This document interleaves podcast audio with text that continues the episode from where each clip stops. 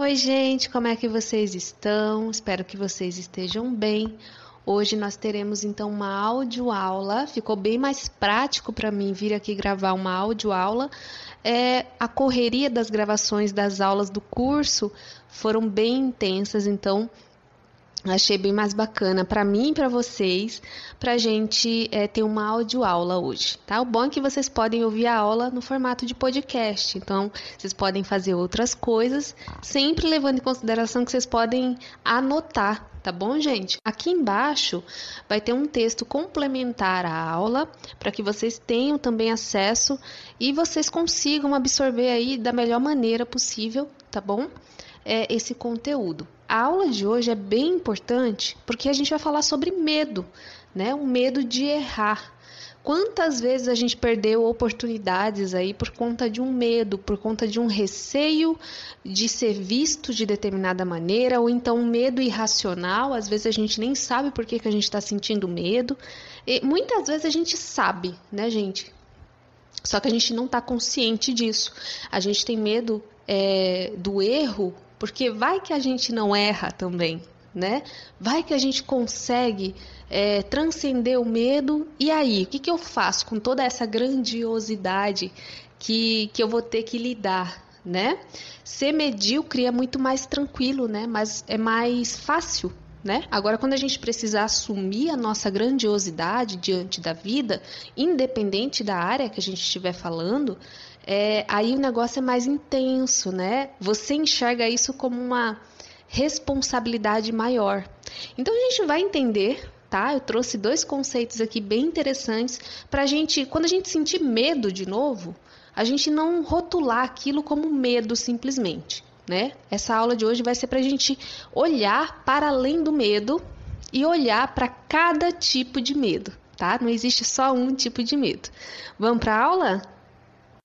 Vamos lá, gente. É, tem um livro sagrado chamado Torá, e nesse livro a gente encontra duas referências ao medo, né? Duas palavras que se referem ao medo. A primeira palavra é a pachá e a segunda é a irá. Aqui embaixo eu vou ter colocado para vocês como que elas são escritas, tá bom? A palavra pachá, ela se refere ao medo irracional, é aquele medo que a gente fica imaginando o pior cenário, sabe? Quando a gente vai viajar de avião, a gente morre de medo de, de viajar de avião. E aí a gente fica imaginando um monte de, de, de, cenário, que o avião vai cair, que vai acontecer um acidente, que você vai morrer, né? Então é um medo irracional, não existe é, nenhuma referência racional para você estar tá sentindo aquele medo, né? Esse medo geralmente é paralisante, né? Então te deixa paralisado, você não consegue é, encarar aquilo de uma maneira racional. Então esse é o pachá. A outra palavra é a palavra irá, e ela se refere ao medo das coisas que a gente acredita que são maiores que nós. Né? Então, a palavra, a, a, o medo que a palavra irá se refere é aquele medo que a gente tem quando a gente é, vai dar uma palestra pela primeira vez, ou então quando a gente vai é, se expor nas redes sociais, falar a nossa opinião para aquela pessoa que a gente temia, né? É, se vulnerabilizar diante dos outros. Então, esse medo que a gente sente, de acordo com o Irá, é como se você enxergasse uma grandiosidade naquele algo que você está experienciando ou que você vai experienciar, né? Então é um medo que não te paralisa. Ele é um medo que te deixa é, excitada com aquela possibilidade, em como que você vai, é, em qual lugar, em qual patamar você vai chegar, né? Diante daquela possibilidade.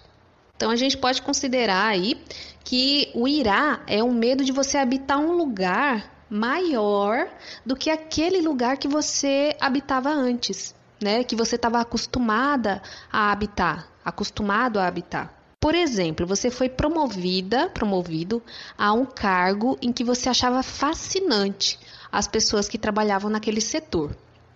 E aí, é, finalmente você foi promovida àquele, àquele cargo.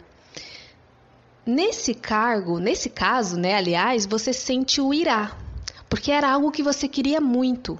Era algo que você achava muito empolgante se imaginar naquele cargo, né?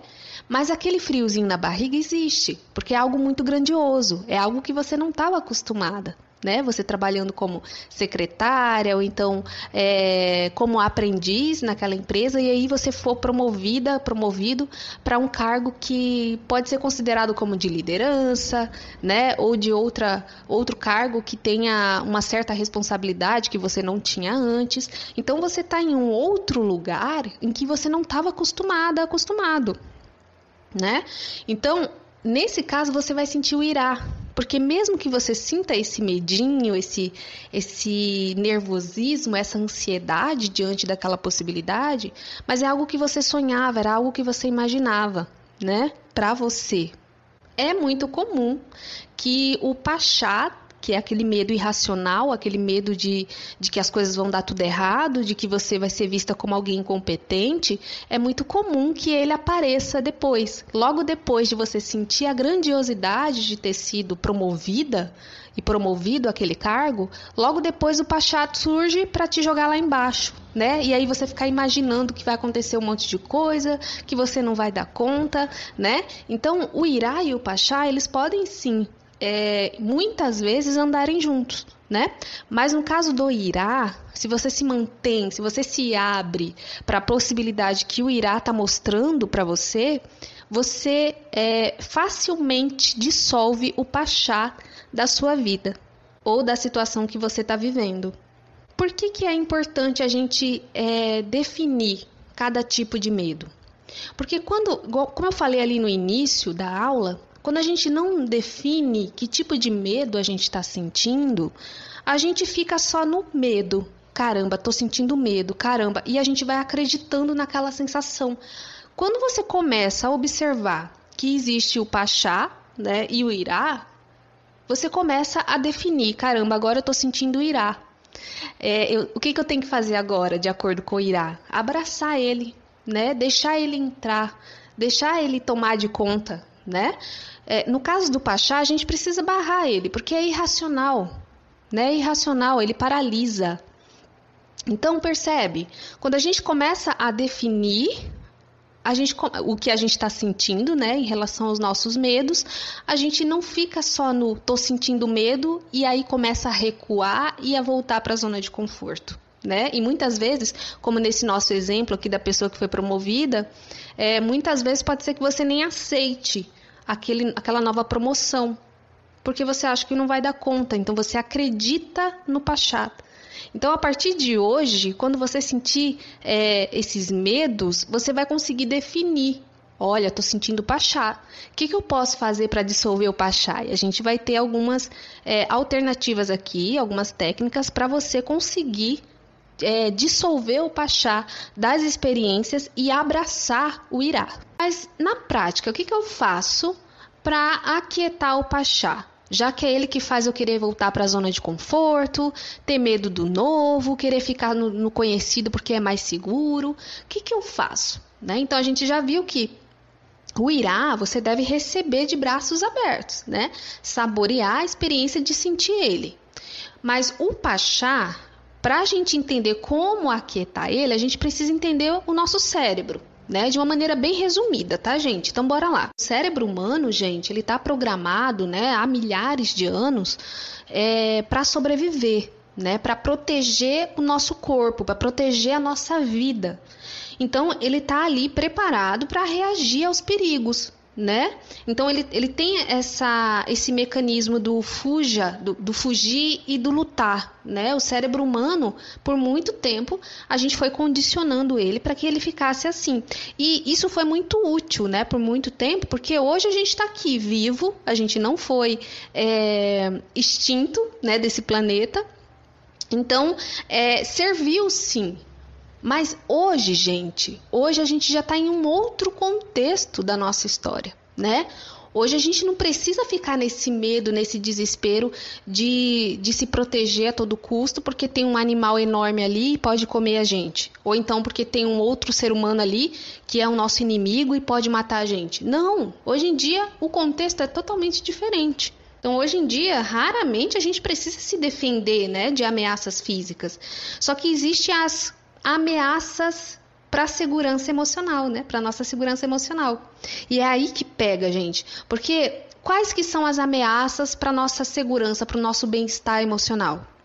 Possíveis constrangimentos, fracassos, mágoas, né? Então, a gente precisa ficar alerto, né? De acordo com o nosso modo sobrevivência, a gente precisa ficar alerto e alerta para que a gente não acesse essas possibilidades, né? De se constranger, de pagar um micão, de falar uma baboseira, de fracassar num projeto, né? De se magoar num relacionamento que a gente vai apostar. Então, por exemplo, se você vai dar uma palestra ou vai expor as suas opiniões numa reunião da empresa, né? Isso é visto como uma ameaça à sua segurança emocional, né? E essa suposta ameaça ao seu emocional provoca a mesma sensação é, da luta e fuga que os nossos antepassados experimentavam, né? Quando a gente precisava sobreviver diante de um animal maior que a gente ou de um, de um outro inimigo, né? Se a gente está encarando os nossos desafios da nossa vida moderna hoje é, com a mesma intensidade do que os nossos antepassados encaravam os desafios de sobrevivência deles, é claro que a gente vai ter essa dificuldade de crescer, de expandir, de evoluir na nossa vida, né? A gente não consegue pensar com clareza quando a gente está ali tentando lutar pela, pela nossa sobrevivência, né, gente? Né? E essa dificuldade de pensar com clareza é o que dificulta, né, esse processo de olhar para os desafios com mais racionalidade. Então, a gente precisa, ao longo da vida, né, ao longo da nossa caminhada, assumir muitos riscos emocionais, fazer coisas que expõem a gente ao, ao fracasso, né? É, fazer coisas que expõem a gente a críticas, a ataques. Então, se a gente está sempre ali procurando na vida uma segurança emocional, e essa segurança emocional só é possível quando você desiste de fazer coisas que a sua alma pede que você faça, é, quando você desiste, você volta para sua zona de conforto, aí você não cresce, você não se desenvolve. Então, essa busca por segurança emocional é a mesma busca que os nossos antepassados é, tinham, né, para sobreviver, para se manter vivo. Percebe como que o nosso cérebro é primitivo? Então, depois que a gente compreende como que funciona o nosso cérebro, né? Esse mecanismo de luta e de fuga que quer proteger a gente a todo momento da dor, do sofrimento, aí a gente começa a achar outras maneiras de driblar esse medo, driblar esse condicionamento, né, aí de milhares de anos, para a gente começar a ir além dos nossos limites, né? Os limites que a gente coloca para a gente mesmo. O passado, gente, tanto o passado lá dos nossos antepassados e tanto o passado dessa nossa vida que a gente vive hoje, é, das experiências que a gente teve nessa vida, o passado é muito, ele faz, ele tem um papel muito influente nas nossas escolhas, nas nossas decisões, porque a gente vai associando uma situação que a gente viveu no passado, outra situação que a gente viveu no outro momento da vida. E uma situação que a gente está prestes a viver hoje, a gente vai associando todos esses acontecimentos e vai acreditando acreditando que aquilo vai acontecer de novo, né? Então, o passado ele está fazendo você paralisar, não olhar para as situações como novas que elas são, né? Sempre tendo ele como referência e isso impede o seu desenvolvimento. Então é importante que você comece a olhar para isso, para que você comece a compreender como, aí dentro da sua realidade, eu vou dar algumas ferramentas aqui, mas dentro da sua realidade, como que você consegue driblar o pachá, Vou deixar aqui embaixo algumas ferramentas que vocês vão conseguir trabalhar aí no dia a dia o emocional de vocês a partir de um ponto de vista mais racional, né? Lidando com as suas emoções a partir de um ponto de vista mais racional. E isso vai trazer uma expansão aí do seu olhar diante das coisas que você quer fazer e você está com medo, das experiências que você quer ter, mas você está com medo, né? Dos relacionamentos que você quer se envolver, mas você tem medo de quebrar cara de novo. Então essas ferramentas aqui embaixo podem te ajudar, tá bom? Eu espero que tenha feito sentido para vocês. Deixa seu comentário aqui embaixo se você quer contribuir com o, o curso. Um beijo e até a próxima.